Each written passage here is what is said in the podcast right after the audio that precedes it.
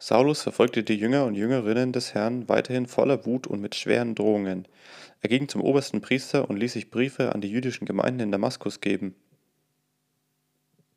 Darin wurde ihm die Vollmacht erteilt, auch dort nach Anhängern des, der neuen Lehre zu suchen und sie gegebenenfalls Männer wie Frauen festzunehmen und nach Jerusalem zu schaffen. Auf dem Weg nach Damaskus, kurz vor der Stadt, umstrahlten ihn plötzlich ein Licht vom Himmel. Er stürzte zu Boden und hörte eine Stimme: Saul, Saul, warum verfolgst du mich? Wer bist du, Herr? fragte Saulus. Die Stimme sagte: Ich bin Jesus, den du verfolgst. Aber steh auf und geh in die Stadt. Dort wirst du erfahren, was du tun sollst. Den Männern, die Saulus begleiteten, verschlug es die Sprache. Sie hörten zwar die Stimme, aber sie sahen niemanden. Saulus stand von der Erde auf und öffnete die Augen, aber er konnte nichts mehr sehen. Da nahmen sie ihn an der Hand und führten ihn nach Damaskus. Drei Tage lang war er blind und aß nichts und trank nichts. In Damaskus lebte ein Jünger namens Hananias. Dem erschien der Herr und sagte, Hananias. Ja, Herr, antwortete er. Der Herr sagte, steh auf, geh in die gerade Straße in das Haus von Judas und fragt nach Saulus aus Tarsus. Er ist dort und betet. In einer Vision hat er gesehen, wie ein Mann namens Hananias zu ihm kommt und ihm die Hände auflegt, damit er wieder sehen kann. Hananias antwortete, Herr, ich habe von vielen Seiten gehört, wie viel Böses dieser Mann in Jerusalem deiner Gemeinde angetan hat.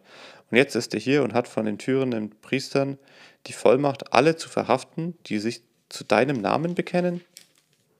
Aber der Herr sagte, geh nur hin, Gerade ihn habe ich als mein Werkzeug ausgesucht. Ich werde meinen Namen den nichtjüdischen Völkern und ihren Herrschern bekannt machen und auch dem Volk Israel, und ich will ihm zeigen, wie viel nun er für das Bekenntnis zu meinem Namen leiden muss. Da ging Hananias in jenes Haus. Er legte Saulus die Hände auf und sagte: Bruder Saul, der Herr hat mich geschickt. Jesus, der dir unterwegs erschienen ist, du sollst wieder sehen können und mit dem Heiligen Geist erfüllt werden. Im selben Augenblick fiel es Saulus wie Schuppen von den Augen und er konnte wieder sehen. Er stand auf und ließ sich taufen. Dann aß er etwas und kam wieder zu Kräften. Saulus war erst ein paar Tage bei den Jüngern und Jüngerinnen in Damaskus, da ging er auch schon in die Synagogen und verkündete dort Jesus als den Sohn Gottes.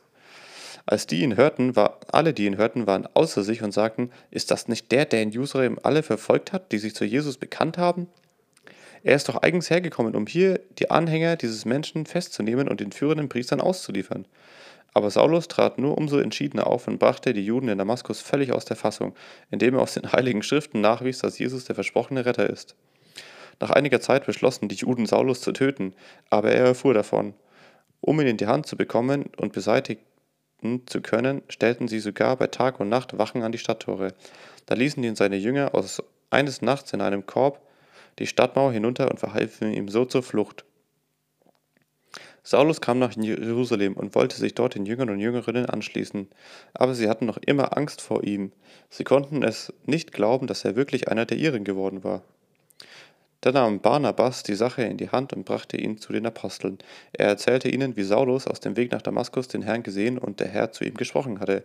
Er schilderte, er ihnen auch, wie mutig Saulus dann in Damaskus im Namen von Jesus aufgetreten und für dessen, diesen Namen eingetreten war. Von da an ging Saulus bei den Aposteln in Jerusalem aus und ein. Mit ihnen zusammen trat er offen und mutig für Jesus und seinen Namen ein. Vor allem sprach und diskutierte Saulus mit den griechisch sprechenden Juden. Die aber wollten ihn umbringen. Als seine Glaubensbrüder das erfuhren, brachten sie ihn in die Hafenstadt Caesarea hinab, damit er von dort nach Tarsus fahren konnte. Die Gemeinde in ganz Judäa, Galiläa und Samarien erlebte nun eine friedliche Zeit. Sie festigte sich und machte Fortschritte in einem gottgefälligen Leben.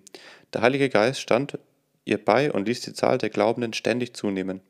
Petrus durchzog das ganze Land und besuchte die einzelnen Gemeinden. Dabei kam er auch zu den Christen in Lydda. Dort sah er einen Menschen, er hieß Aeneas, der seit acht Jahren das Bett nicht mehr verlassen konnte. Er war gelähmt. Aeneas, sagte Petrus zu ihm, Jesus Christus hat dich geheilt, steh auf und mach dein Bett. Im selben Augenblick konnte Aeneas aufstehen.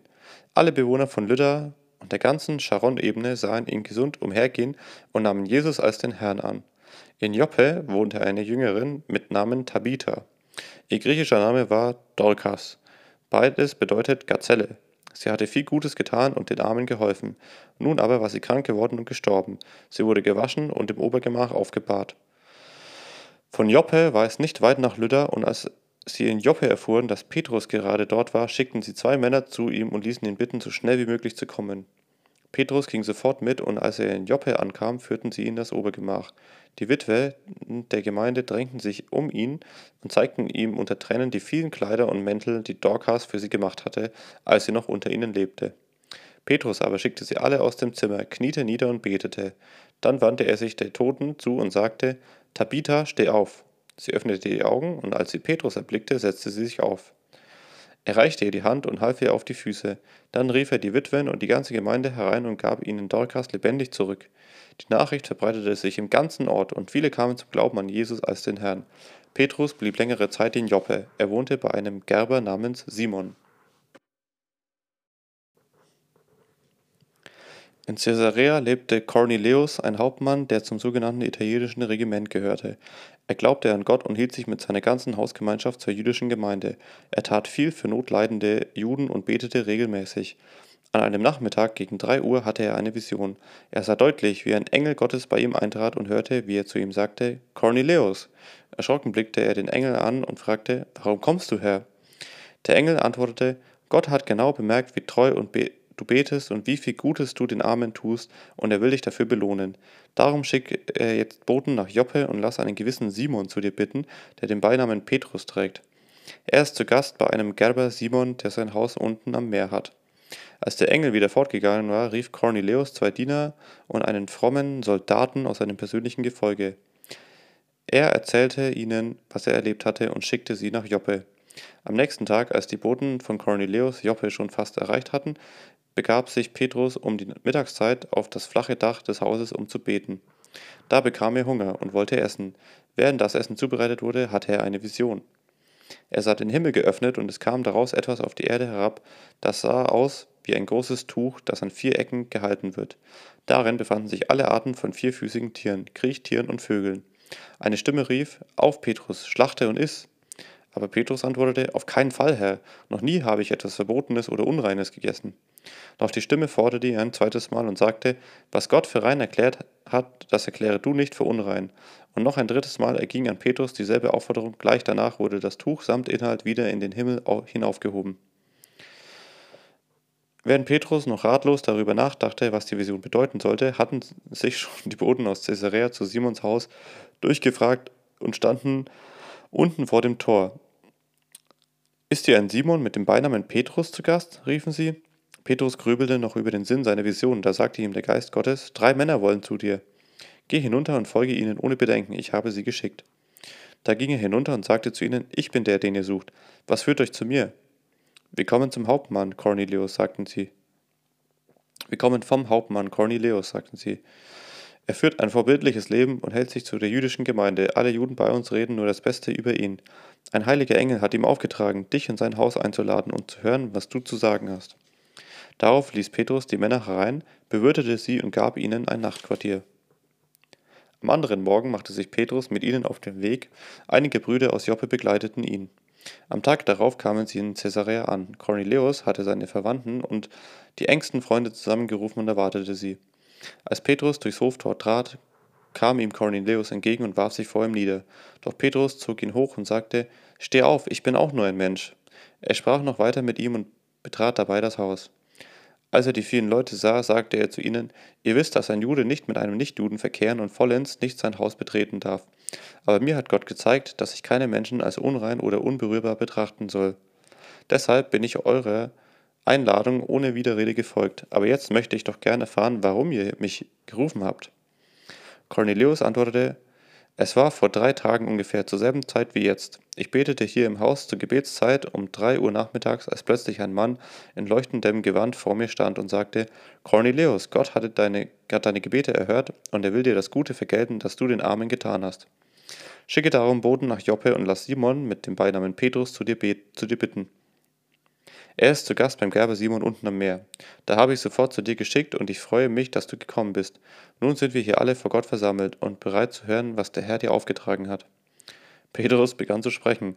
Wahrhaftig, jetzt begreife ich, dass Gott keine Unterschiede macht. Er liebt alle Menschen ganz gleich, zu welchem Volk sie gehören, wenn sie ihn nur ernst nehmen und tun, was vor ihm recht ist. Seinem Volk Israel hat er die Botschaft verkünden lassen, dass er Frieden gestiftet hat durch Jesus Christus. Aber dieser Jesus Christus ist ja der Herr über alle Ihr habt sicherlich erfahren, was sich im jüdischen Land zugetragen hat, beginnend in Galiläa, nachdem Johannes zur Taufe aufgerufen hatte. Ihr wisst von Jesus aus Nazareth, den Gott zum Retter bestimmt und mit seinem Geist und seiner Kraft erfüllt hat. Wo er hinkam, tat er Gutes und heilte alle, die der Teufel in seine Gewalt hatte, denn Gott stand ihm bei. Wir können alles bezeugen, was er im jüdischen Land und in Jerusalem getan hat. Die Juden töteten ihn, sie hängten ihn ans Kreuz, an das Fluchholz. Aber Gott hat ihn am dritten Tag vom Tod auferweckt und ihn sichtbar erscheinen lassen. Nicht vor dem ganzen Volk, sondern vor den Zeugen, die er im Voraus dazu bestimmt hatte. Wir, die Apostel, sind diese Zeugen. Wir haben mit Jesus gegessen und getrunken, nachdem er von den Toten auferstanden war. Und uns gab Jesus den Auftrag, dem Volk Israel zu verkünden und zu bezeugen, dass er von Gott zum Richter über die Lebenden und die Toten eingesetzt ist. Alle Propheten haben von ihm gesprochen. Sie bezeugten, dass durch die Macht seines Namens alle Menschen die Vergebung ihrer Schuld empfangen sollen, alle, die auf ihn vertrauen. Petrus hatte noch nicht zu Ende gesprochen, da kam der Heilige Geist auf alle herab, die bei Cornelius versammelt waren und die Botschaft hörten. Die Christen jüdischer Herkunft, die mit Petrus aus Joppe gekommen waren, gerieten außer sich vor Staunen, dass Gott nun auch über die Nichtjuden seinen Geist ausgegossen hatte. Sie hörten nämlich, wie die Versammelten in unbekannten Sprachen redeten und Gott priesen. Darauf sagte Petrus zu seinen Begleitern, diese Leute haben genau wie wir den Heiligen Geist empfangen. Wie kann ihnen da noch die Taufe, wie kann, wer kann ihnen da noch die Taufe verweigern? Und er befahl sie, im Namen von Jesus Christus zu taufen. Danach baten sie ihn, noch ein paar Tage bei ihnen zu bleiben.